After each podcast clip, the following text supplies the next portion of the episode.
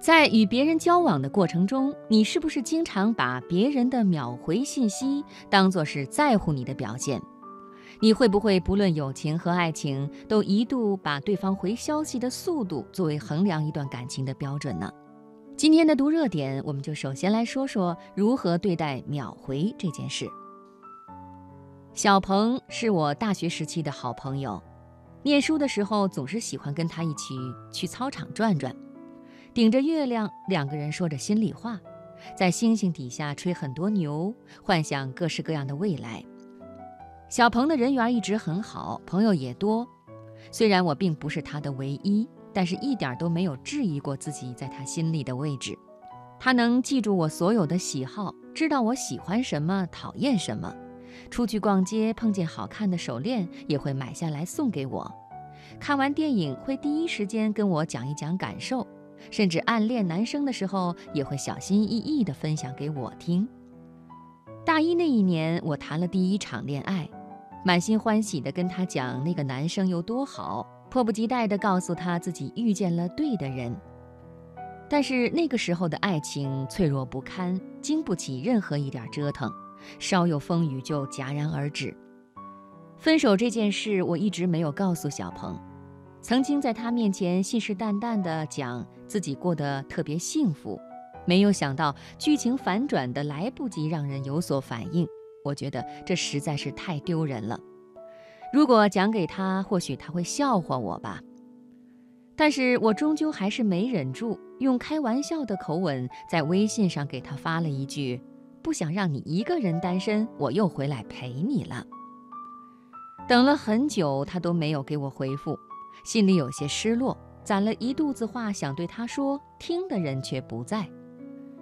到饭点的时候，他打来了电话，让我出去吃饭。走出楼底口，看见他身影的那一刻，我的泪水一直在眼睛里打转，特别想抱着他哭一场，又觉得自己太矫情了，于是强颜欢笑，硬生生地把眼泪憋了回去，蹦跶着跑过去，挎着他的胳膊。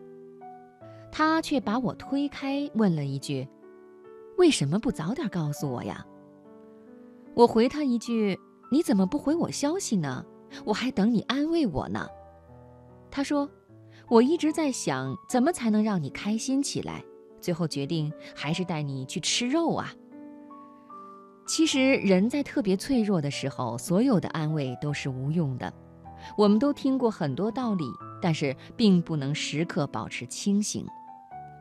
这个世界上没有感同身受，而他的陪伴就是爱我的最好方式。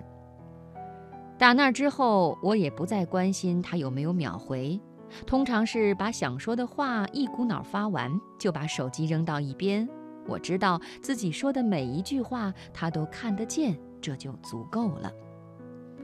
后来小鹏工作了，只有晚上才有时间跟我说一会儿悄悄话。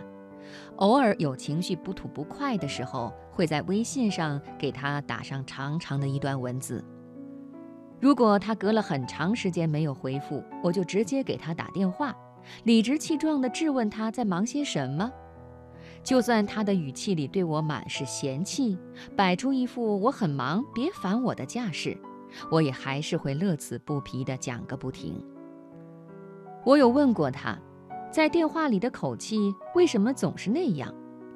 他说：“就是因为你打来的呀，太爱你了，连假惺惺的温柔都不想做了。”我想，之所以跟他做了这么长时间的朋友，大概就是因为他让我感到很舒服。我们之间从来都不需要彼此秒回，但是会随叫随到。发消息不用提前组织精简的语言。啰里啰嗦也不怕有哪句话说错，发完也不会眼巴巴地等着回复，这是信任，也是任何时候都不怕自己被丢下的安全感。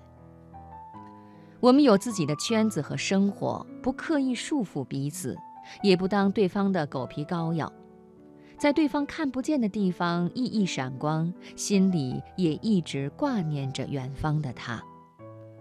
相信很多女生在恋爱的时候，占有欲都会无限扩张，会每天盯着手机看那个人有没有给自己发来消息，哪怕是一句“嗯，哦，都会觉得等待是值得的。